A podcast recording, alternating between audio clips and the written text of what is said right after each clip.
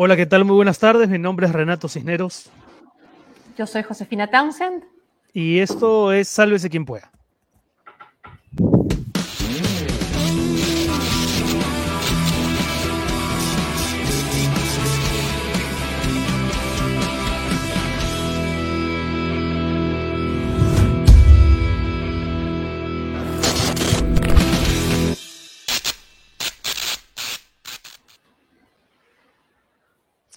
¿Qué tal amigos? ¿Cómo están? Hoy es lunes 10 de enero, empezando una nueva semana en esta segunda temporada. ¿Cómo estás, Josefina?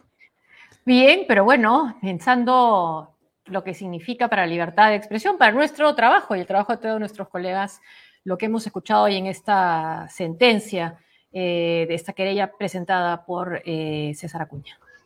Así es, hoy vamos a tocar los dos casos, los dos ataques que ha recibido la libertad de expresión en estos días. El primero en la madrugada del sábado, cuando la casa del periodista Pedro Salinas, uno de los eh, autores de la gran investigación, junto con la periodista Paola Ugaz contra el sodalicio, su casa en Mala fue allanada, de eso vamos a conversar más adelante. Y en un ratito vamos a conversar con Jerónimo Pimentel, que es director de Penguin, eh, la editorial Penguin, y que es uno de los que se ha visto hoy eh, perjudicado junto con el periodista Christopher Acosta por el caso de Plata como cancha. Tremendo, ¿no, José? Por todo lo que significa, por lo absurdo en ambos casos de las normas en las que se respaldan las autoridades para llevar a cabo estos atropellos y después eh, con las reacciones que han habido, han habido de respaldo, de recordando las frases que cita Christopher en, el libro, eh, todos los que hemos retuitado, como dice eh, Raúl Tola, este, también podemos ser querellados. Así es, sí, pues ese es uno de los puntos probablemente más absurdos de la sentencia de hoy que vamos a ir desmenuzando en un ratito junto con, con Jerónimo. Em, más adelante, ya después de conversar incluso con Pedro Salinas, vamos a comentar algunas noticias que las solemos comentar al inicio, pero hoy, dada la gravedad de los hechos, nos queremos permitir empezar con nuestros invitados. Y antes de ir con Jerónimo, nuestro director periodístico Pedro Acuña, que no tiene nada que ver, por si acaso, con César Acuña. Hoy es un importante día para, un día muy importante para resaltarlo. Había seleccionado tweets de algunas personalidades e instituciones que se han manifestado luego de conocida la sentencia del juez, porque quiero decir el nombre, el juez eh, Raúl eh, Jesús Vega, ¿no? quien junto con César Acuña y probablemente el abogado Enrique Gersi conforman este tridente nefasto que hoy vamos a, que hoy vamos eh, a, bueno, eso, a, criticar mucho. Dale tu cosa. El expresidente Francisco Sagasti, una denuncia frívola y sin sentido contra periodistas que investigan a figuras públicas, llevó a una sentencia que es una grosera distorsión de la justicia. Mi solidaridad con Christopher Acosta y el representante de la editorial Jerónimo Pimentel. Está también el tuit de Proética. Rechazamos el fallo del juez Jesús Raúl Vega contra los periodistas Christopher Acosta y Jerónimo Pimentel. Se está buscando intimidar al periodismo de investigación, pieza clave para combatir la corrupción. Así es. Defensoría del Perú. Demandamos se respeten estándares internacionales sobre libertad de expresión en caso de periodista Christopher Acosta.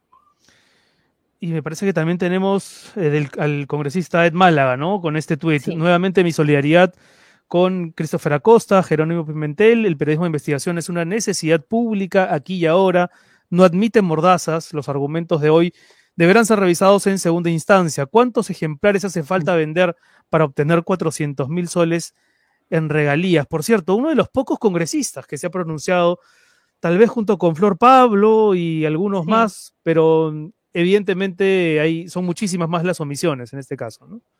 Hay mucho poder y hay una bancada que, con la que cuenta César Acuña en el Congreso.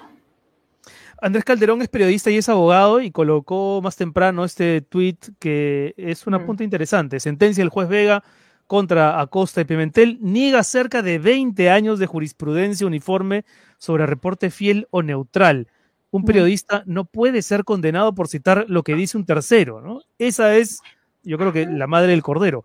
Eh, y esto lo dice la Corte Interamericana de Derechos Humanos en un caso del 2004, ¿no? Qué bueno que, recuerda lo que significa libertad de expresión, porque eh, a veces yo he leído, una vez al menos, su defensa de libertad empresarial para despedir periodistas, en el caso ah, de esta persona que ha escrito ese tuit. Así es. Ah, mira. En mi caso, por ejemplo, cuando salí de RPP, era una cuestión de decisión empresarial, de la cual no había que decir nada más que, ok, aceptarla. Bueno, Sin en, ese, suspicacias. en este caso el apunte es válido porque recuerda más Mm. bien el, bueno. el espíritu, ¿no? Sí, el espíritu bien, de, la libertad de expresión. O habrá cambiado de opinión probablemente. Y la A ver, PEP, que es la, AFEP, la eso, que es la- Extranjera. eso. Sí, considera que la condena dictada hoy por el juez Jesús Vega contra Trujillo y Jerónimo Pimentel por el caso Plata como cancha atenta contra los principios fundamentales del ejercicio del periodismo y puede afectar a la labor de la prensa nacional e internacional. Y creo que cerramos con uno más. Bueno, del IPIS, bueno, el IPIS no ha dicho nada todavía. Ah, o sí, No. a ver. O bueno, ha retuiteado el comunicado de Penguin, eh, de Penguin Perú, de, de la filial peruana de Penguin Random House, y, y se ha referido, no ha hecho un monitoreo, pero no hay, no, no ha- Ya, no ha habido todavía un no se ve algo pronunciamiento. ¿no? tajante, ¿no? Sí, sí. No se ve Bueno, algo más tajante. Bueno, vamos a conversar con Jerónimo Pimentel, que ha tenido la Sí. de estar con nosotros hoy eh, en este día especialmente duro. Ahora, duro, Jerónimo, ¿cómo estás? Bienvenido, gracias por estar aquí. Hola Renato, ¿cómo Gracias. está Josefina? Qué gusto Hola. hablar con ustedes. También. Decían más temprano duro, un día duro para el periodismo, pero yo siento que más para el periodismo es un día nefasto para, para la justicia, para la democrática, aunque por supuesto también es un golpe para la libertad de expresión. ¿Cómo lo has tomado tú ya algunas horas después de- del impacto inicial de la sentencia de- y de ir, eh, me imagino, conversando el tema con, con cercanos y con amigos? Yo, yo, Rena, lo veo con preocupación. Eh, me parece que este es un hecho concreto muy negativo para el estado de la prensa peruana. Es un hecho que se acompaña de, otros muy negativos, como lo que le ocurrió a, a mi amigo, eh, el gran periodista Pedro Salinas, con el allanamiento de su casa, eh, con el acoso judicial que viene siguiendo él y Pablo Gas desde hace seis, siete años, a partir del caso Suaricio, con los problemas recurrentes, tal vez no, tan publicitados, pero recurrentes que tienen Oscar Castilla, Edmundo Cruz, Daniel Llovera, eh, y venimos, eh, me parece que también eh, tiene sentido recordarlo, de, unas, de unos meses nefastos para el periodismo peruano, en los que, a propósito de la última coyuntura electoral, decenas de periodistas salieron de sus medios, algunos en circunstancias, digamos, irregulares. Yo creo que no es un buen momento para la prensa en el Mm. Perú y me parece que toca decirlo de una manera clara y tajante y me parece que este tipo de sentencias eh, tampoco ayudan a que la perspectiva mejore. Tú has sido directora editorial de Planeta. ¿Y cómo fue el publicar finalmente, hablando de Pedro Salinas y de Pablo Gas, el libro Mitad monjes, mitad soldados? Bueno, yo eh, fui el editor de ese libro. eh, en esa época no tenía una función, eh, digamos, administrativa, sino eh, solamente editorial. Eh, me- si me permite, Renato, ese año publiqué dos libros que recuerdo mucho. Uno fue tu novela, La distancia que nos Sí, separa, es verdad. y, y otro, y el otro fue eh, Mitad monjes y mitad soldados. Eh, fue eh, un trabajo muy exhaustivo. eh, a mí me tocó acompañar un proceso que Pedro junto con Paola habían iniciado muchos años atrás. A mí me tocó poco hacer el acompañamiento final, eh, la discusión con los abogados, la discusión también con- con lo- lo- la- los funcionarios del editorial. eh, Que se demora. sabíamos- Hubo, hubo un poco de hubo temor también por sacarlo, por publicarlo.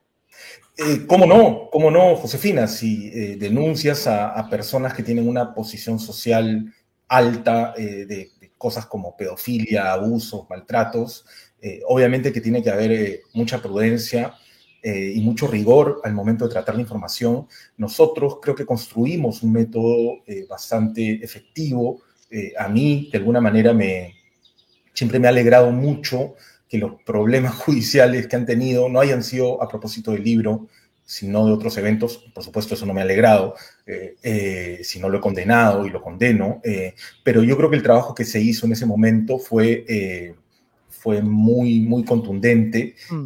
pero tampoco creo, y acá quiero hacer una aclaración, no creo que las virtudes o las calidades periodísticas de un libro o, o de cualquier otro formato que contenga periodismo eh, a uno lo, lo inmunicen contra eh, querellas de este tipo. ¿no? Me parece que la calidad periodística, eh, lamentablemente, y esa es otra señal preocupante, eh, no genera inmunidad contra querellas descabelladas. En, en esta y me parece que en el caso de Christopher Acosta y Plata como cancha lo hemos podido ver de una manera lamentablemente muy, muy ejemplar. Primero, si me permiten recordarlo, primero se quiso restringir la circulación del libro a través de una acción civil en Indecopi, donde mm. eh, César Acuña se arrogaba los derechos de comercialización del título del libro, acción civil que felizmente ha perdido en primera instancia, y luego de eso, eh, como no pudo restringir la circulación del libro, ha puesto una querella no solo contra el autor, eh, que ya es un poco fuerte, un político que aspira a la presidencia del Perú, eh, mm. que ha tenido mucho poder concentrado, que tiene bancada parlamentaria, querella un periodista, sino también al director de la editorial, a la editorial, y todo por 100 millones de soles y con embargo preventivo. Ahora es interesante cronología, eh, Jerónimo, porque quiere decir que César Acuña ha ido, ¿no? Y sus abogados han ido, ¿no? Acompañando todo este proceso, viendo de qué nuevas maneras afectar a Christopher y a ti y a la editorial e, e, ir incorporando ángulos ¿no? más técnicos para ver por dónde podían fundamentar una denuncia que desde un inicio sabían que no tenía, no tenía peso propio, ¿no? Es interesante esa cronología, esa evolución. Sí, hay, son básicamente dos momentos para mí. Eh, el primero es impedir que se circule el libro y el segundo es castigar eh, porque el libro circuló. Me parece que es clara esa narrativa, al menos desde donde la veo yo y de los argumentos, ah, no, sé, no, te estamos escuchando, José, me parece que tu micro está ah, apagado. Ay, sí, ya estaba apagado. Lo que hace la sentencia, lo que estoy escuchando es citar frases que ha tomado Christopher, pero frases que han aparecido, no sé, por ejemplo, en Perú 21, ¿no? Pero entonces eso tampoco se puede hacer, según el criterio del juez. No, no se puede hacer nada según el criterio del juez, Josefina. El, eh, todo acto periodístico que implique eh, entrevistar, citar o referir algo que no haya sido... Eh, que no haya tenido sentencia judicial es para el juez Raúl Jesús Vega un, acto difamatorio o, presuntamente difamatorio. Es terrible lo que ha ocurrido hoy, ojo, y no es terrible solo para Christopher y la editorial, sino para el periodismo peruano. Lo que ha hecho el juez en la práctica es criminalizar la cita. Tiene unas implicancias periodísticas y académicas muy graves, muy graves.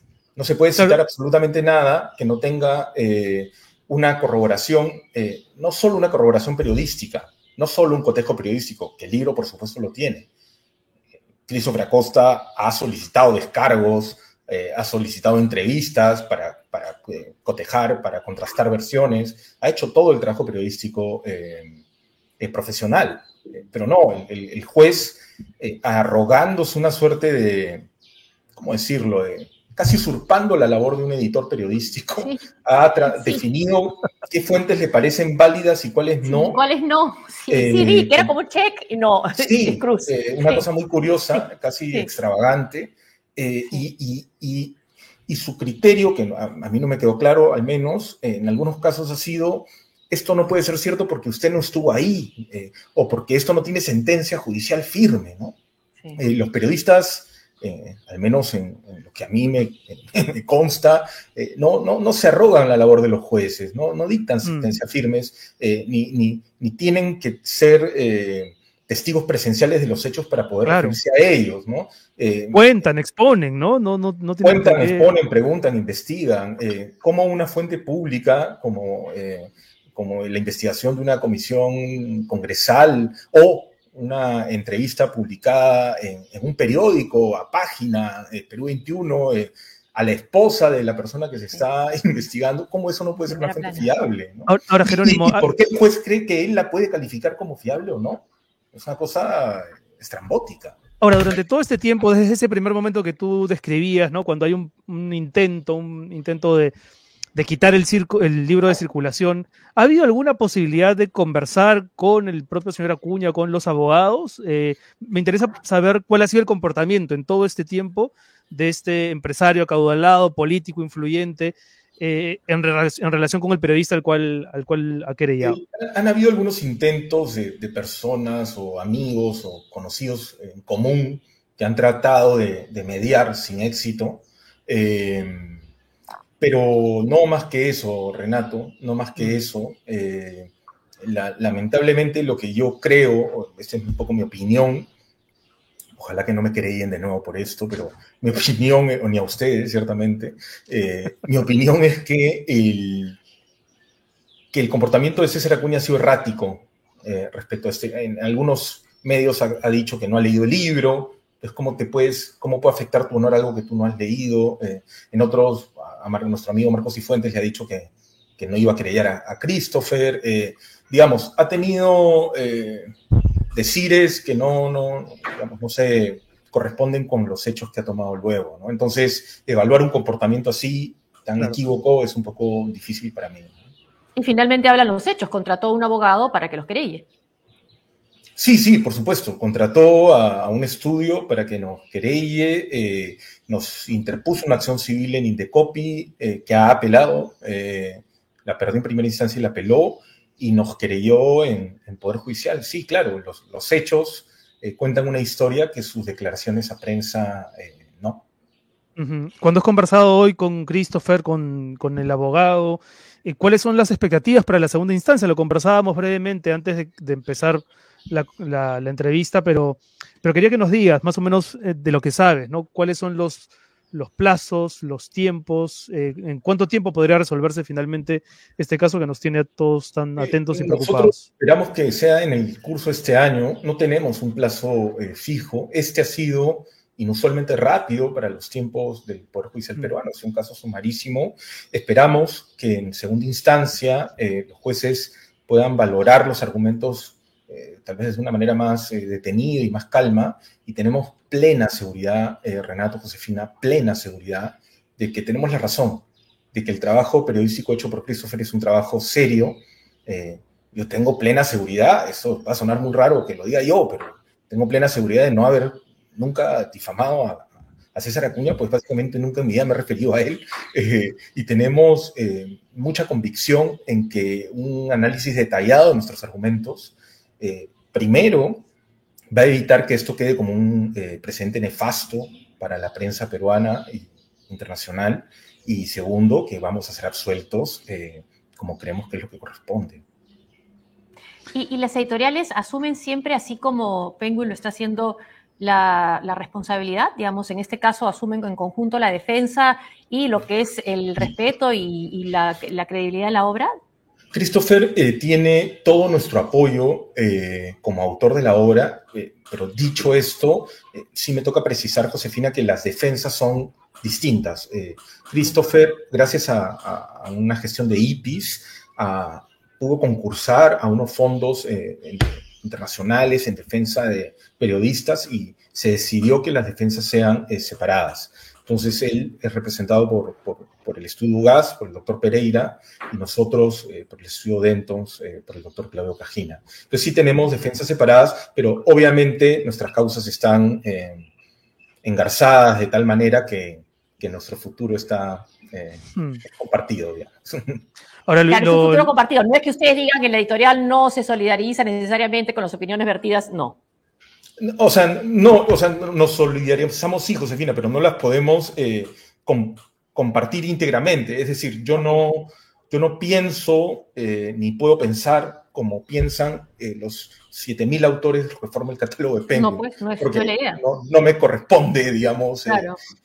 lo que piensen los autores está muy bien que lo piensen y es nuestro trabajo publicarlo.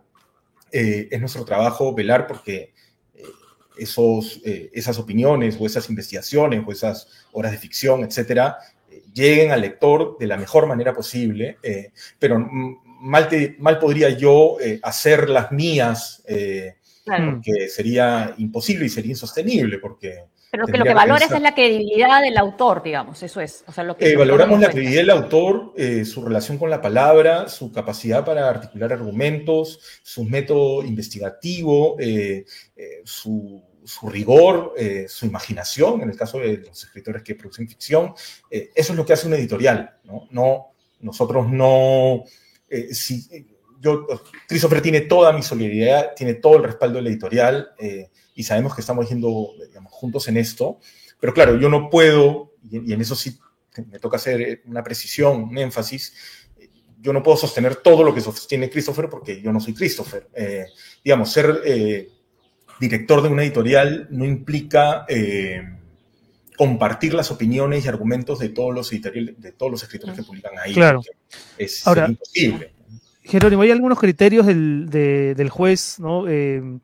Raúl Jesús Vega, que la verdad llaman la atención por, por insólitos, ¿no? Por ejemplo, esta idea de, de que las declaraciones que aparecen en el libro las declaraciones que ha recogido Christopher, aun cuando habían aparecido antes en medios, en diversos medios, no habían sido en ese momento eh, materia de ninguna querella ni de ninguna denuncia por parte del señor César Acuña. ¿Por qué ahora sí? La gran mayoría de las declaraciones que recoge Christopher son material público, ya se conocían. ¿Por qué recién ahora eh, es que se genera todo el escándalo? Eh, la, única pista que tengo al respecto, Renato, es una declaración hecha por, el abogado de una de las partes. Eh, ¿Es el abogado o el juez? No lo recuerdo ahora. Referida a eh, que al ser publicadas en libro, esto adquiere, esas declaraciones adquieren una, no sé, como una entidad jurídica o distinta. Superior. Más peligrosa, superior. cuando se le preguntó, esa fue la esa fue la respuesta que dio, lo que, lo que me parece eh, un poco excéntrico, ¿no? Y después lo otro es lo desproporcionado de, del, pedido de, indemnización, ¿no? 400 mil soles. hay, un punto ahí, Renato. ¿Cuánto pedía inicialmente?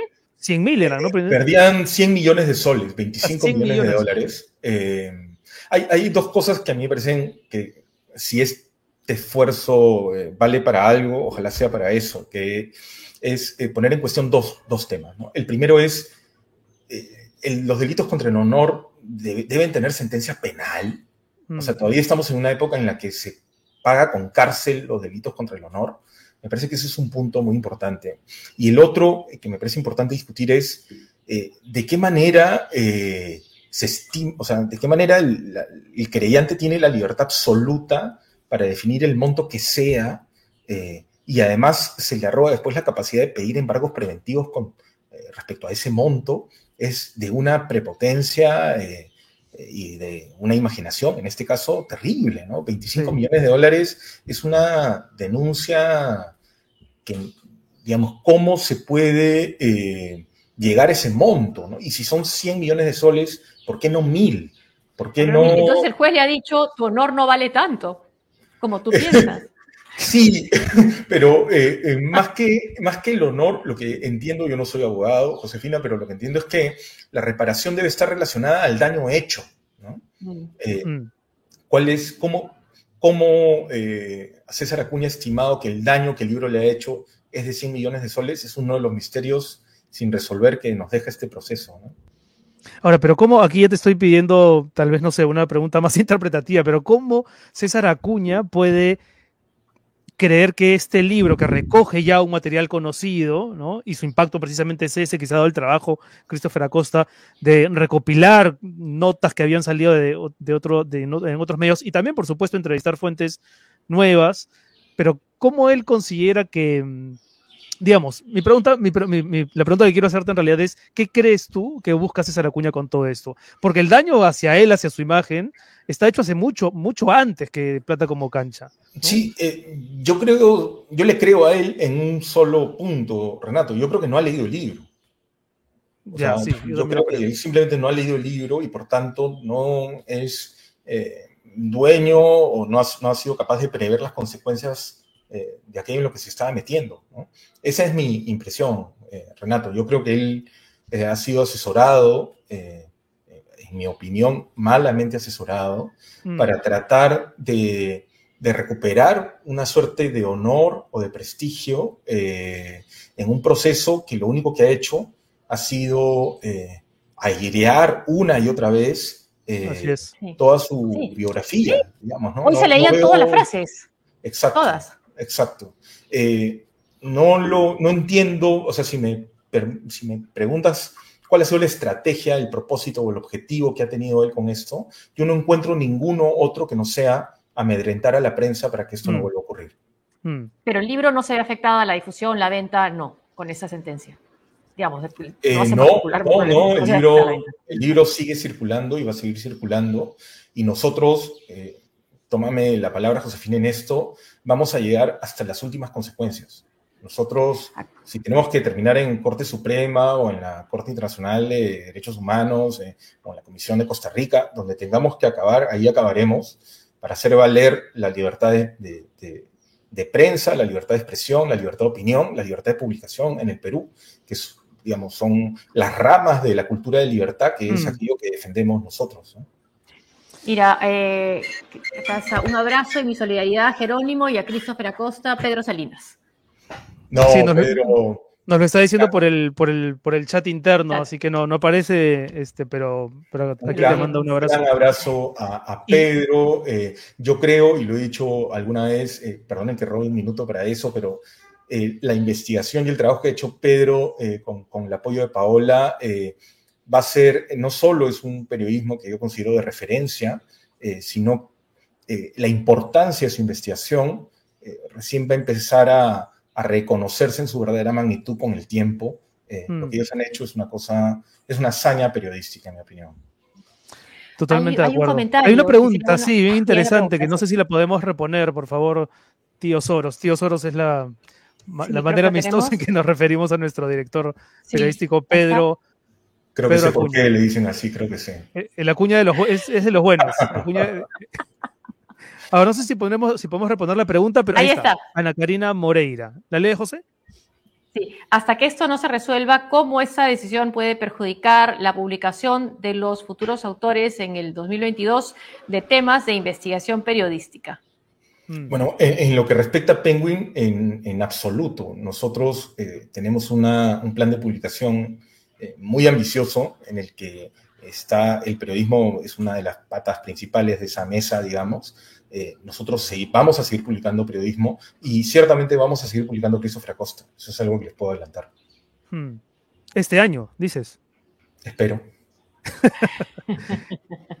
y bueno, ya, que, lo insinúas o, lo, dices, este, y sobre, sobre otro político eh, o sobre el mismo. No, no sobre el mismo, pero me gustaría que la primicia la dé él y no yo. Oye, Jero, lo que sí es impresionante también para bien es los respaldos, ¿no? Los pronunciamientos. O sea, hay dentro de esta sociedad fragmentada, dividida, polarizada por las mismas razones que tú observabas hace un instante, ¿no? El tema coyuntural, electoral, político. Hay momentos en los que parece haber, ¿no? Quórum respecto de vamos a defender estas cosas, ¿no? En esto sí no nos pueden robar el derecho a decir la verdad, ¿no? A, hacer buen periodismo y a... He estado gratamente sorprendido de la reacción gremial eh, gratamente sorprendido Renato. Eh, no me lo esperaba. Eh, me esperaba, sí, algunas, algunos posicionamientos, algunos pronunciamientos, pero no que tengan, no sé, la, universalidad que ha tenido este, mm. este caso. Ha sido muy conmovedor y lo quedo, y, tanto Christopher como, como yo y la editorial, por supuesto, estamos muy agradecidos por eso. Querido Jerónimo, gracias por estar con nosotros. gracias por estos. Gracias a ustedes. Es un placer conversar. Felicitaciones por el programa y muchos éxitos. Gracias, han sido muy gentiles. Gracias, Jerónimo. Jerónimo es director de, Penguin Perú, eh, además un estupendo escritor y, poseedor de un, de un interesante archivo de stickers en WhatsApp. ¿Ah, no, venía, no venía el caso. bueno, Pedro Salinas también. Eso es lo que iba a decir. Justa otra coincidencia con Pedro Salinas. Qué bárbaro, ¿no? La cantidad de stickers buenísimo, que buenísimo. Sí, sí, sí, son buenísimos. Bueno, no sé si estamos ya con Pedro, con Pedro, Salinas para conversar del, del otro Pedro tema. ¿no? quería seguir. No, no, o sea, los, he escuchado porque quería, este, por lo menos verlo virtualmente a Jerónimo. Ya le expresé por Facebook mi, mi solidaridad, pero este, nada, me parece la vuelvo a reiterar, ¿no? Mi solidaridad no solamente con Jerónimo, sino con Christopher Acosta, eh, el último un periodista de investigación de nota y, Jerónimo, además de escritor, un super editor mm, y valiente en este tipo de temas. Él narró algo sobre lo que nos tocó pasar en Planeta con la publicación Mitad Monjes, Mitad Soldados, que estuvo en el limbo durante seis meses, debido a que la editorial tenía miedo de este, publicar el libro que era una bomba. Seis meses que no se animaron. casi seis, cinco y pico, pero casi seis.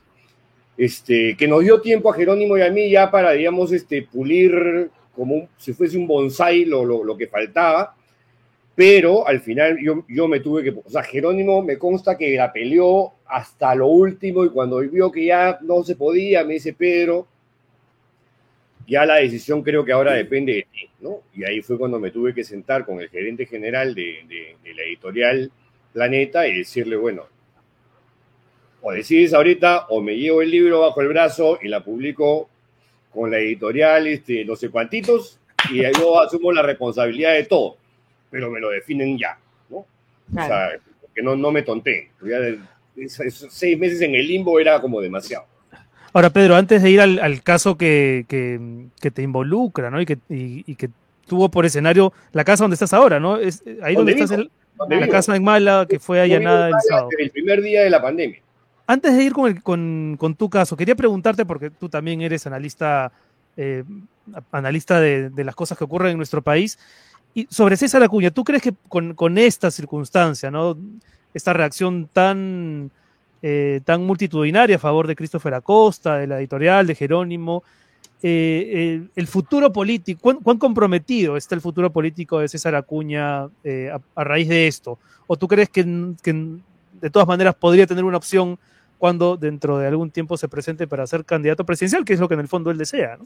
Mira, este tema creo que lo hemos conversado con José sobre otros personajes políticos. Estamos en el Perú. Alan García, después de su primer gobierno, todo el mundo dijo ya es un cadáver político. No lo fue, pues. No, no lo mm. fue. O sea, volvió a ser este, reelecto. Este, Humala jamás va a ser presidente de la República. No fue. O sea, aquí puede pasar cualquier cosa. Ahora, Después de esto, lo que ha demostrado César Acuña hmm. Al periodismo libre e independiente, que este sujeto impresentable se ha convertido en un enemigo público número uno de la prensa en el Perú. Así es. lo que ha hecho no tiene nombre. Y lo que ha logrado a través de este juez, o sea, me parece terrible, nefasto. O sea, hmm. lo más o, sea, es la peor manera de empezar el año 2022. Yo me acuerdo que mi primer comentario en La Mula, en mi videocolumna, era hacer, fue un balance de la libertad de prensa durante el 2021 y ese año acabó mal. Si ese año acabó mal, estamos empezando peor, pero peor. Entonces. Peor por este caso y peor por tu caso también. Bueno, o ¿Cómo sea. fue? Mi caso es un pico más en esta larga historia sobre el caso Sodalicio, donde hay muchísima historia, digamos, detrás. Lo que pasa es que, claro, cuando llegas a estos picos, digamos, escandalosos, donde 20 tipos armados toman por asalto la casa, ¿no? Porque eso fue literalmente lo que ocurrió con mi hija. Con carros policías. Sí, o sea, yo pensé que eran tres carros, recién ahora he visto este, las, las imágenes que también se querían llevar para que no queden, para que no queden rastros, digamos, de, de, la brutalidad. Este, eran cinco autos y después llegó un patrullero de la, de la municipal, perdón, de la comisaría de Mala, porque la comisaría de Mala resulta que no estaba enterada ni informada de, este gigantesco operativo, como si yo fuera pues, un criminal, sí, sí. Un criminal, un arcaso de, de, Como si hubiera problemas de seguridad ciudadana para dedicarte tantos patrulleros. te, lo juro que a mí me agarró despierto porque a las 2 y 30 de esa madrugada, aquí en Mala se sintió un temblor fuerte. Más ruido que, que, movimiento, pero me despertó. Y una vez que yo me despierto me quedo insomne, entonces me quedé leyendo esa, esa, esa noche, ese día fue que se murió Sidney Potier, comencé a leer noticias del país, el mundo, religión digital, que es una de las cosas que leo siempre.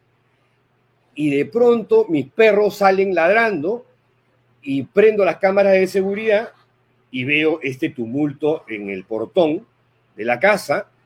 Y claro, acá en Mala suelen aparecer cada estacionalmente bandas eh, armadas súper organizadas. Entonces yo, y, algunos se disfrazan de policías. Yo dije, wow, me tocó. Ya, ya esta casa la han asaltado antes.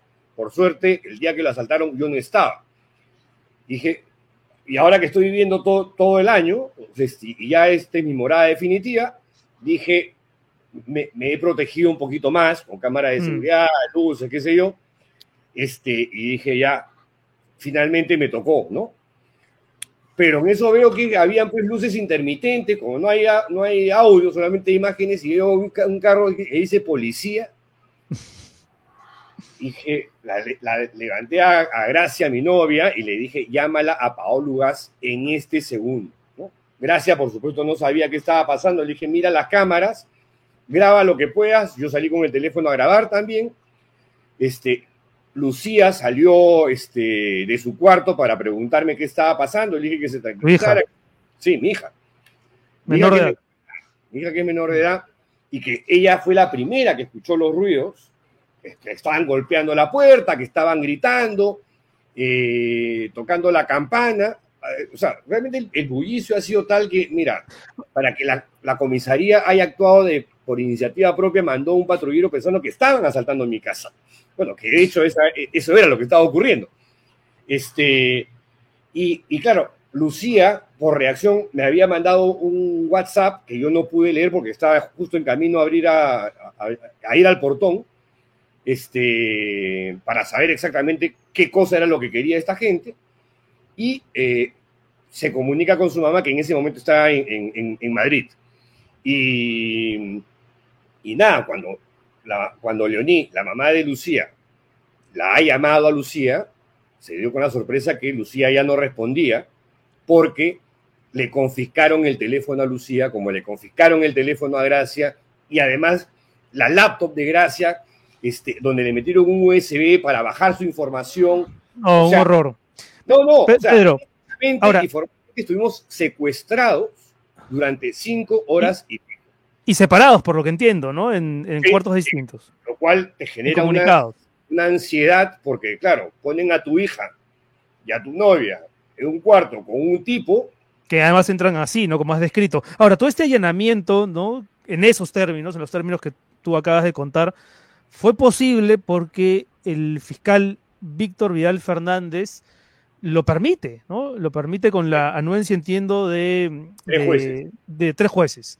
Sí. Y esto sobre la base de una vieja denuncia del señor Edgardo Palomino. Cuéntanos así brevemente por qué es que en tu casa, cuál es el argumento de este fiscal el pretexto. y cómo, el, el pretexto, sí, más que argumento, y cómo es que así se conecta con el caso Sodalicio, ¿no? El más o menos lo preveo, pero lo, que quiero decir es que porque, el, porque el fiscal se basa más bien en un caso de una denuncia hace unos años con el Ministerio Público, en otro rollo aparentemente. No, y además ahora otro fiscal que aparentemente es el que también dio la orden este, de la Dirección de Corrupción, una división de, contra la corrupción, ha justificado el allanamiento sugiriendo que hay una presunta, eh, presuntos indicios de corrupción, ¿no?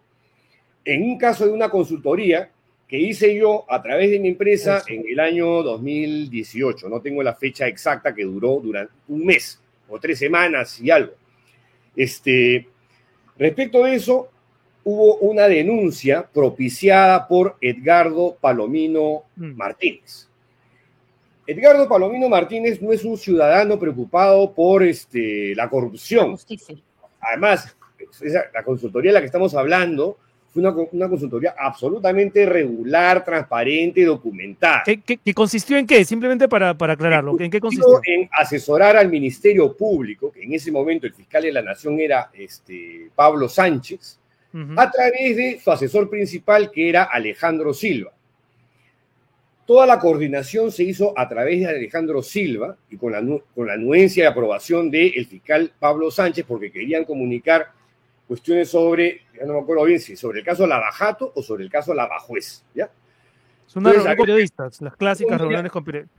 Pero además era un media training con, con, con, Sánchez, reuniones de coordinación con eh, Alejandro Silva, dos reuniones informativas que fueron en el centro empresarial en San Isidro, con periodistas además de todo el espectro político, donde tenías a Mirko Lauer, Aldo Mariate, Jaime Altaos, este, Augusto Álvarez Rodríguez, Rolando Toledo, Mitra Taj de la Asociación de Prensa Extranjera, o sea, que fueron en dos tandas. ¿Ok? Este, y fue en apoyo a la, mm, al área de comunicación del Ministerio Público que en ese momento no se daba abasto. Entonces fue un servicio de tipo Blitzkrieg, entramos, reforzamos, salimos, reporte, chao. Todo en orden. ¿No? El servicio fue adjudicación directa, no fue licitación. Entonces cobras, digamos, la, la tarifa más mínima que te puede pagar el Estado en ese momento y ya, chao. O sea, y este tipo viene a hacer la denuncia de Edgardo Palomino a santo de qué? La hace porque supuestamente, este, no lo sé. ¿Y cuál es el vínculo del que hace la denuncia con el sodalicio? Mira, sobre la denuncia más o menos es como que fue una, una cuestión por razones amicales entre Pablo Sánchez y yo. Yo a Pablo Sánchez lo he visto tres o cuatro veces máximo en mi vida. De esas tres o cuatro veces, tres fueron en el lapso de la consultoría y la primera vez que lo vi en mi vida fue cuando, después de que presentamos el libro Mitad monjes, mitad soldados en octubre del 2015, la Fiscalía actuó de motu propio en el caso Sodalicio, enfocado en el tema de los abusos sexuales. Entonces mm. Sánchez nos llamó a Pau y a mí, a Paolo Lugas y a mí, a su oficina para ver cómo podíamos colaborar para que las víctimas pudiesen dar su testimonio. Y ahí, tanto Pau como yo le dijimos a las víctimas, no van a hablar, ya nos lo dijeron, lo van a hacer salvo que el sodalicio nos denuncie por difamación, que, hecho que no se dio, y, este, y, y además yo fui súper enfático, porque se lo dije más de una vez, si van por ese camino, el de los abusos sexuales, ojo, los casos ya prescribieron, ese no es el enfoque. Mm. Hasta que después intervino eh, pro bono el estudio de José Ugas y reencausó el, el, caso por el lado de criminalidad organizada, este, secuestros, lesiones graves y etc. Ahí fue la primera vez que conocí a Pablo Sánchez, donde hay un famoso selfie que tomó Pau, por supuesto, no faltaba más. En el momento que nos íbamos, dijo, ya, un selfie, plus, sacó la cámara y ya, ahí quedó la foto, sobre la cual han armado una historia, ¿no? De que ya finalmente pues, Pau y yo manejamos los hilos del Ministerio Público y del Poder Judicial, y por eso es que el caso Sodalicio avanzaba este, de una u otra forma en la fiscalía, lo cual tampoco es cierto porque Pablo Sánchez escogió como fiscal a una persona no apta para la investigación, una persona cucufata, ultracatólica, que terminó cerrando el caso y terminó excluyendo del caso al arzobispo de Tumbes por el solo hecho de ser obispo. Y, esto que te preguntaba, esto que te preguntaba Josefina, este Edgardo Palomino, el hombre que te pone la denuncia, ¿qué vínculo tiene con el soalicio? Cuando empieza la campaña contra Pau y contra mí, en el año 2018, quien la empieza es el arzobispo de Tumbes, José Antonio Guren Anselmi, miembro de la generación fundacional del Sodalicium, del círculo íntimo de Figari. ¿Ok? Es uno de los que coparticipó en, la, en el crecimiento y expansión del Sodalicium, aunque él lo niegue y diga ahora que recién se entera de los abusos, y ahí me refiero no a los sexuales, a, a la cultura de abuso que se instauró en esa, en esa organización con maltrato físico, psicológico, manipulación de conciencia, casos de servidumbre moderna, etcétera. Que resulta que ahora Eguren se ha enterado por la prensa, como toda la, la, cúpula del sualicio, ¿no? No, no, no, solamente Figari hizo, hizo, era el malo, nosotros nos hemos enterado por la prensa, no sabíamos. Algo que es imposible de creer. Pero bueno, ahí empezó, y recordarán ustedes, porque creo que este, lo hemos conversado en algún momento, este, a mí me llevan a, litigar a Piura. Sí, lo recuerdo. A mí me pareció rarísimo que, que, se forzara esa situación, este, que le dije a Carlos Rivera, que era nuestro abogado en ese momento, oye, Carlos, eso para mí va a significar una inversión de dinero, de viajes, de tiempo, desgaste. O sea, si además vamos a caer en su juego, porque para mí Piura es territorio comanche, es territorio del el Opus Dei y del Sodalicio, claramente. Este, Eguren ahí es una persona que no solamente opina sobre temas religiosos, opina sobre el agua, sobre la salud, sobre la política. Este, en las últimas elecciones instó a los piuranos para que no voten por el comunismo, ¿no? Y opten por una, una, una opción democrática, o sea, voten por Keiko, o sea, porque eso es, seguro, es un, es un eh, poder fáctico en mm. Piura. Y de hecho, dije, si yo voy ahí, me van, voy, a, voy a perder. Y Carlos me dijo, mira, la denuncia, o sea, la querella es tan absurda, tan, tan, este, tan, débil, tan inclinque y endeble que no, no hay manera, ¿cómo se llama?, de, de, que gane. Dije, Carlos, yo prefiero de verdad, antes de invertir un sol en esta vaina, porque no es un sol, al final son varios miles de dólares, o sea, vamos, hablando, todo hay que decirlo, ¿no? Dije, prefiero que me enmarroquen, que me lleven enmarrocado y ya de una vez, ¿no? Este, y nada, terminamos yendo a, a Piura y resulta que en un tiempo muy rápido, muy expeditivo, terminé siendo condenado. Y en el récord resulta que la única persona que ha sido condenada por el caso Sodalicio es uno de los periodistas que investigó al Sodalicio. ¿Qué? O sea, este pechito. Al revés. Increíble. No tengo antecedentes penales porque, este, ah, bueno, igual íbamos a apelar y esto en la, en la Suprema la íbamos a ganar sí o sí, como Christopher Acosta y Jerónimo lo van a retiró la denuncia, creo, ¿no? ¿Ah? ¿Retiró la denuncia, Buren?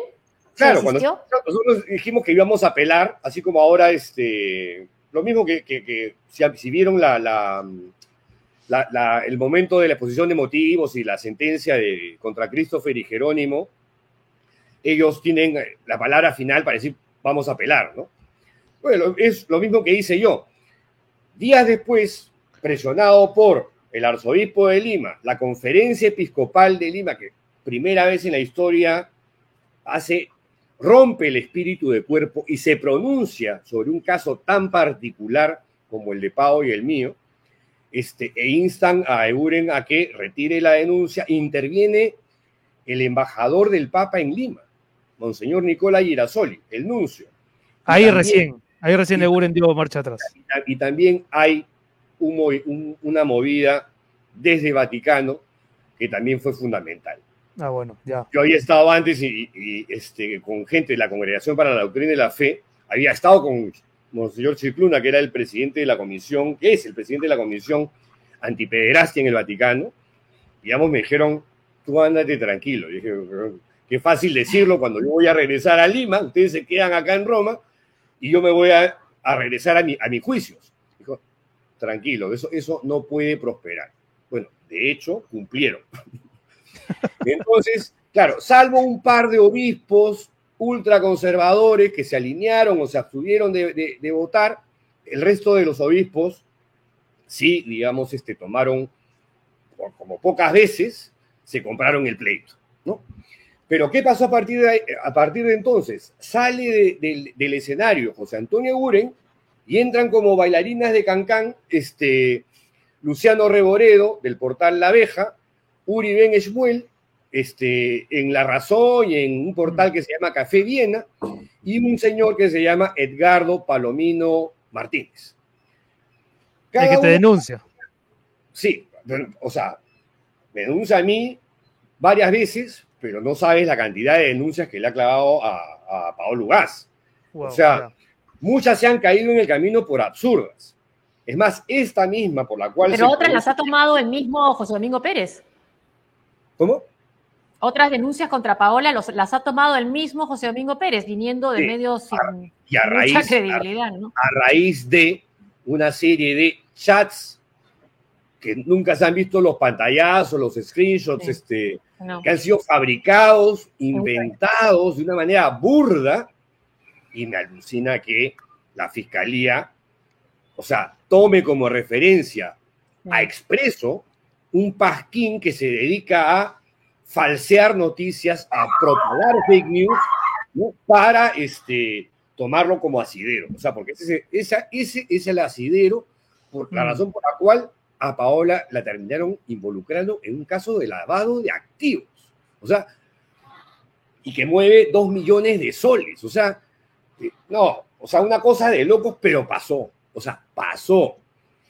Ahora, el, allanamiento del sábado, Pedro, ¿no? Con todo lo absurdo que es, ¿no? Y, además, estos, esta gente entra a tu casa a buscar pruebas inexistentes, por supuesto, y se llevan tu computadora. Dice Rosa María Palacios que no vas a recuperar esa computadora, que mejor te olvides de esa máquina. No, no, no, no mi teléfono. O tu teléfono, perdón.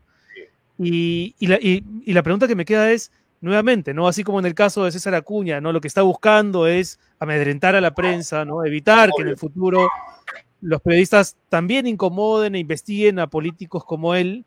Eh, en este caso es lo mismo, ¿no? Básicamente es lo mismo. ¿Qué buscan en tu celular, además de tu colección de stickers? Bueno, eso, eso, oye, eso es, eso lo he perdido. He perdido los stickers, estaban ahí. Vamos a empezar una campaña, una campaña para recuperar los stickers. voy a decir a Rosa María que yo voy a hacer todo lo posible por recuperar mi teléfono, porque de verdad que, o sea, te sientes dejado. O sea, claro, sí. cuando, cuando vi que efectivamente estaban metiendo mi teléfono en un sobre que lacraron y toda la vaina, y dije, oye, a ver, yo tengo que recuperar ese teléfono porque para mí es instrumento de trabajo, la manera de comunicarme con, con, mis hijos, este, de interactuar con, o sea, si nadie si ahora vive sin un, sin un teléfono. No, queríamos llamarte para invitarte y bueno, lo primero, eh, plantarte un WhatsApp y no. No, pues no tengo WhatsApp, o sea, este... Pero contestaron, contestaron con stickers, no sé quién...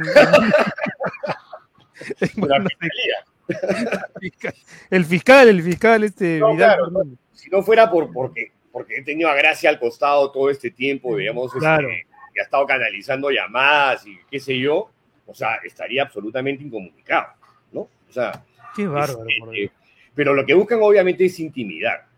A mí lo que me... Y además, fastidiarte, joderte la vida. Joderte la vida. O sea, de hecho, no voy a negar que fuera del momento violento y brutal de, la, entrada, ¿no? Este, en la que yo traté de resistir, porque yo, me decían, tenemos una orden de allanamiento. Y dije, ¿cuál es la razón? Este, además, tú debes recibir una notificación previa. Por suerte, mi ex socio, Freddy Chirinos, este, porque yo ya no tengo ninguna relación con, con, la empresa desde hace ya una buena cantidad de meses. Vendí mis acciones, me tomé un sabático para escribir mi último libro sobre el sodalicio, el cual ya está en la recta final, ¿no? Este, si no es porque Freddy me dice si había recibido una notificación, le dije que no. Este, no sabía que, existía este caso. Cuando ahí me dice, el, que ha demandado es Edgardo Palomino Martínez, le dije, una más. Y resultaba que era la misma demanda que en, la que en un inicio estaba Pablo Sánchez, se investigó a Pablo Sánchez, se investigó el caso y se cerró la investigación porque no había nada. Ahora, dime tú cómo, por arte de birlibirloque, de pronto, de súbito, la denuncia se ha reciclado, ya no está Pablo Sánchez en la foto, Tampoco lo mencionan a Alejandro Silva, que fue, digamos, el enlace entre el Ministerio Público y, yo, ¿no? Este, para, para efectos de la consultoría. Y la, y la ponen como principal imputada a Janet Talavera, a quien en ese momento habré visto dos o tres veces y para cosas muy puntuales y logísticas, que era la jefa de comunicaciones del Ministerio Público, mencionan a dos personas más y para llegar a mí Claro, tienen que poner a Freddy Chirinos porque era el gerente general de la empresa. En ese momento, claro. Y además tiene que decir, tiene que, tiene que precisar el fiscal anticorrupción. Estoy viendo una información de la fiscalía que esto no tiene que ver, no guarda relación con la investigación del caso Sodalicio. Es raro que tenga que precisar su fiscal. Escuché, escuché las declaraciones del fiscal y cuando lo escuché, por supuesto, con mucha rabia, dije, oye, y Edgardo Palomino que, o sea, no tiene, a ver, yo no digo que Edgardo Palomino sea sodalite o que tenga una, una vinculación orgánica o, institucional con el sodalicium, pero, a ver, acá tengo uno de mis archivadores palanca, con los que yo trabajo como insumos para hacer mis publicaciones, investigaciones y tener todo registrado, tengo el tomo 2, titulado Difamación. Difamación ¿ya? Tomo 2 de difamación. Son ocho tomos los que tengo, desde el año 2018 hasta la fecha, donde están todas las cosas que han dicho diferentes personajes de forma sincronizada, rebotadas en Expreso, La Razón, Willax, eh, La Abeja y Político.p. Y acá tengo un capítulo sobre Edgardo Palomino Martínez, ¿no? que desde el año 2019 ha comenzado con una serie de historias fabuladas que a partir de un trozo de verdad retuerce la misma verdad y construye una historia absolutamente falsa y mentirosa. Y estoy viendo, por ejemplo, que también hay este, intentos de denuncias ante el tercer despacho de la Fiscalía Supraprovincial Corporativa, donde me quiere denunciar por cohecho pasivo impropio, lavado de activos, mm. defraudación tributaria grabada y no sé qué otras cosas más. A mí y a Paolo Gas, y por supuesto también me quieren meter en el tema de la charina verde, donde yo no he tenido nada que en la campaña de vi, un tweet ahí ahora donde, donde mezclaban papas con camotes y sí, pues chisal, olvídate de la basura, de la, la cantidad de basura que este tipo nos lanza con ventilador a Paolo Gas y a mí sin ningún tipo de sustento, con absoluta. Ahora, Pedro. Pero, tan es así, Renato, que a, Edgardo Palomino, a Luciano Reboredo y a Uri Ben Esmuel, que han sido los tres, más hay, hay, hay, otros más, pero han sido los tres principales sujetos que, aun cuando digan que no tienen nada que ver con el sodalicio, han estado jugando en pared con el sodalicio porque la campaña, o sea, no porque es una campaña ah, que ya viene durando prácticamente tres años, sistemáticamente, sin parar, sin parar, en este ecosistema de difamación, como, como, como lo llama Paolo Gas, venga el fiscal este y dice, no, esto no tiene nada que ver con el sodalicio. Entonces tú dices, oye, este fiscal o es un descriteriado, o te habla de lo fácil que es enjuiciar a alguien por quítame estas pajas sin ningún sustento y darle trámite a través de tres jueces, un fiscal, porque además había apelado, porque al principio no, no había pasado, porque esto ya lo habían investigado, lo habían visto y no habían encontrado absolutamente nada. Reitero que esa, esa consultoría que se hizo, que era, fue súper puntual, fue regular, transparente y está documentada. Yo te preguntar, ¿qué, te ha sugerido tu abogado? Porque si no han encontrado nada, como no iban a encontrar nada, en el fondo se trata de una acción muy violenta, un allanamiento injustificado.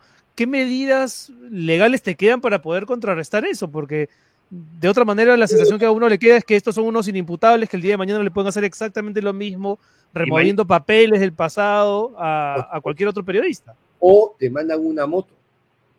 O sea, ustedes recordarán que yo hace como un año denuncié una situación de marcaje y reglaje que también está documentada con fotografías, dos tipos que llegaron acá para preguntar por mis movidas, a qué hora entraba, a qué hora salía, con quién vivía, etc.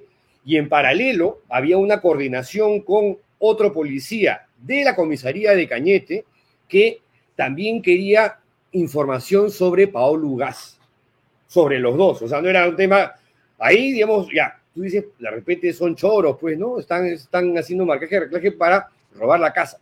Pero cuando entra la foto de Paolo Lugas, además, sacada por ese policía de Cañete que estaba coordinado con los dos tipos que vinieron acá y que fueron identificados y comenzaron a hacer este tipo de preguntas. O sea, eso tampoco tiene que ver con el caso Sodalicio. ¿Qué hacía la foto de Paolo Lugas, digamos, este, enviada por este policía de Cañete? Ese, es, mitad, policía, mitad delincuente, ese es otro título. pasó, pasó un año para que la Fiscalía de Mala, porque yo hice la denuncia en la comisaría de Mala, recién me preguntara, a ver, señor Salinas, cuéntenos, ¿cuál es la situación de peligro?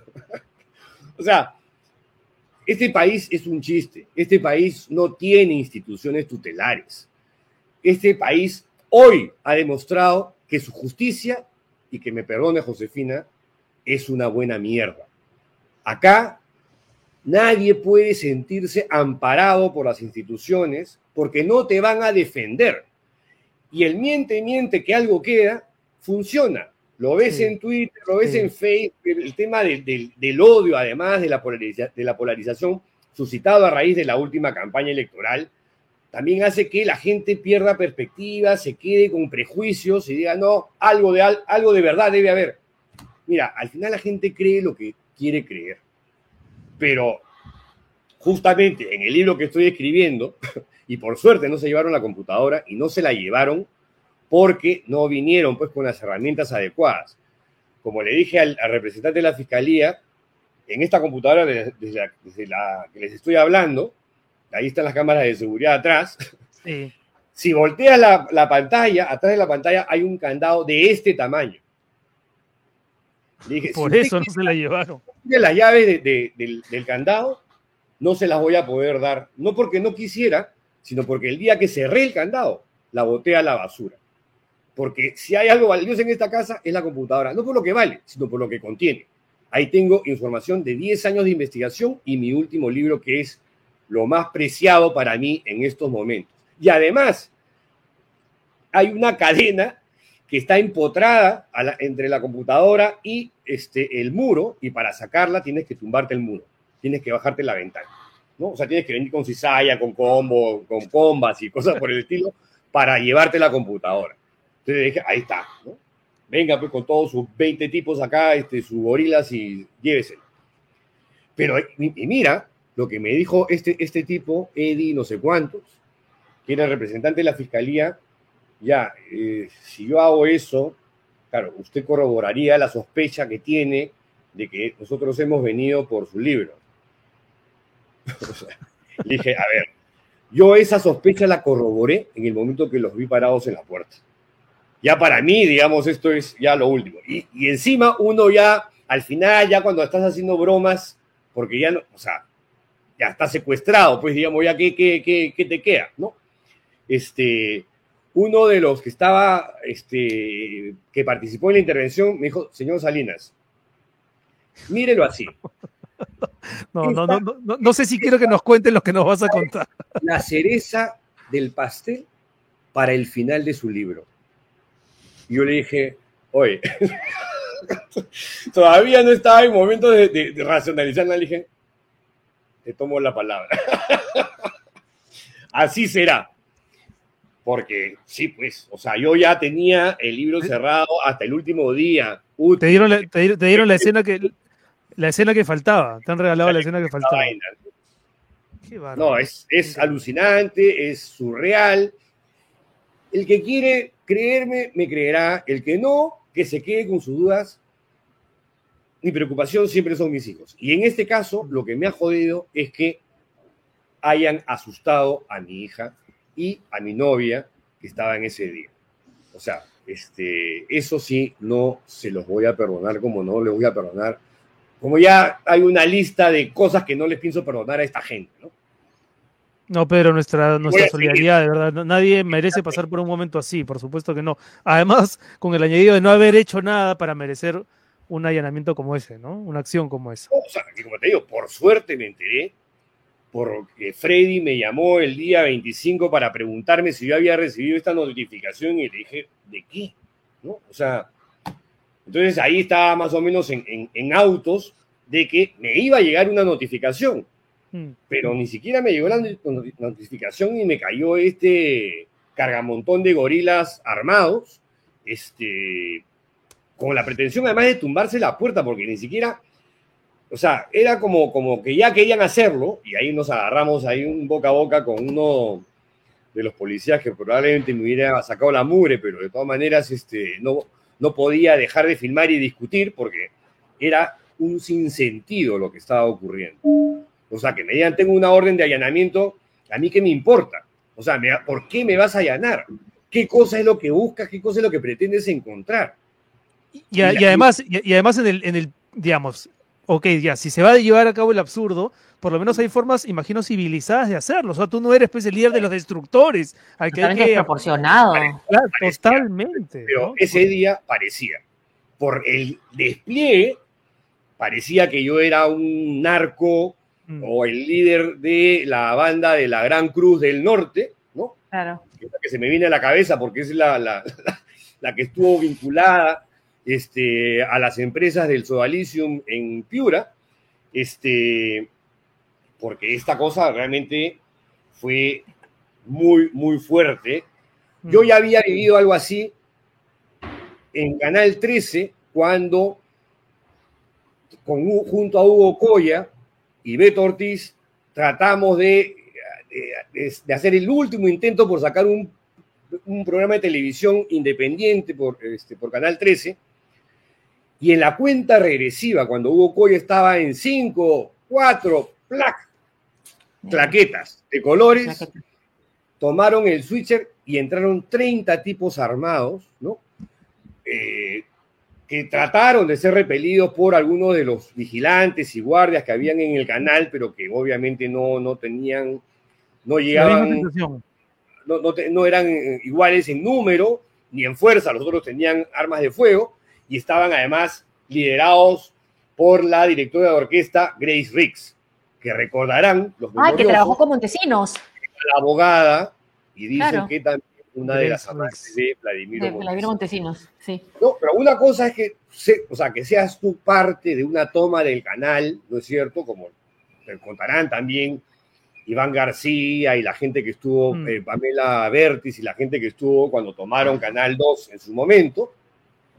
Y otra cosa es que tú veas eso en tu casa, tu casa. Con, tu hija menor adentro. Y en Málaga está bastante aislado también. Sí. las sensaciones son más fuertes, más intensas, y esto de la computadora lo hice básicamente porque, si bien es cierto, siempre he pensado en el Sodalicium que se vale de malas artes para este tipo de cosas, ¿no es cierto? Un, un asalto, un robo, ¿no? Eh, no, no, está, está bueno el dato. ¿ah? Está pero, bueno el dato pero, o sea, yo recuerdo lo que pasó con Gustavo Gorriti el 5 de abril de 1990. Sí, claro. Sí, sí, secuestraron.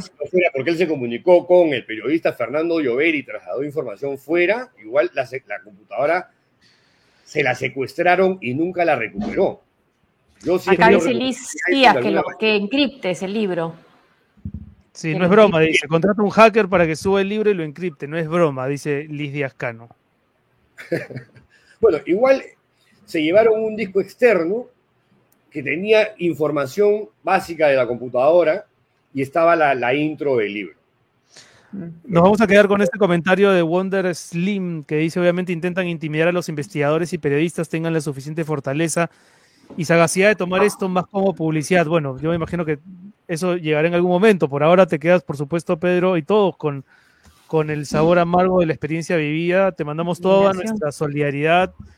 Tu indignación es la nuestra y, estamos atentos a ver si, si a, la aparición del libro, a cualquier nueva irrupción que pueda sufrir. Así que cuenta con el programa siempre.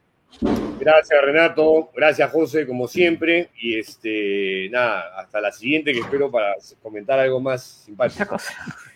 Claro que sí. Pedro Salinas ha estado aquí. En gracias, Pedro. Muchas gracias. Muchas gracias a él y, tremenda, ¿no? Tremenda historia de lo vivido el sábado pasado en Mala. Qué bárbaro. Sí, sí. Y además este fiscal diciendo, por si acaso, no tiene nada que ver con el sodalicio, ¿no? O sea, tiene que decirlo porque es tan obvio, ¿no? Y, además la foto pública de otros allanamientos no se ve esto, pues a propósito, ponen otras fotos, claro. Con esto puede terminar su libro, ya esa declaración del policía o del miembro del Ministerio Público, la verdad es que es con los hombres armados en su casa, con su hija y su novia, ahí, sí. Bueno, vamos a, terminar el programa, nos hemos pasado un poquito, pero creo que ha valido la pena porque son dos historias recientísimas de atropello a la prensa y, que aquí, por supuesto, siempre vamos a condenar. Suscríbanse, denle like al programa, síganos en YouTube, síganos en Patreon si quieren hacerse mecenas, ahí están los códigos del, del YAPI y el PLIN, José, para que apoyen la transmisión. Así es, y gracias por acompañarnos y todos los comentarios que nos han hecho y no las, las ideas y las sugerencias. No de quien pueda, arroba tarproducciones.p si es que les interesa. Además, este, ser parte del programa. Y auspiciarlo, eventualmente. Y auspiciarlo. Son las 6 con 10, nos vamos. Nos vamos, nos encontramos el miércoles, el, miércoles 12. Sí. Cuídense. Chau, chau. Chao. Ah, te toca, te toca, te toca apurar al tío Soros para que cierre ya la transmisión. Pero podemos ir conversando. Tienes que decirle cierra, pues hoy. Como tal.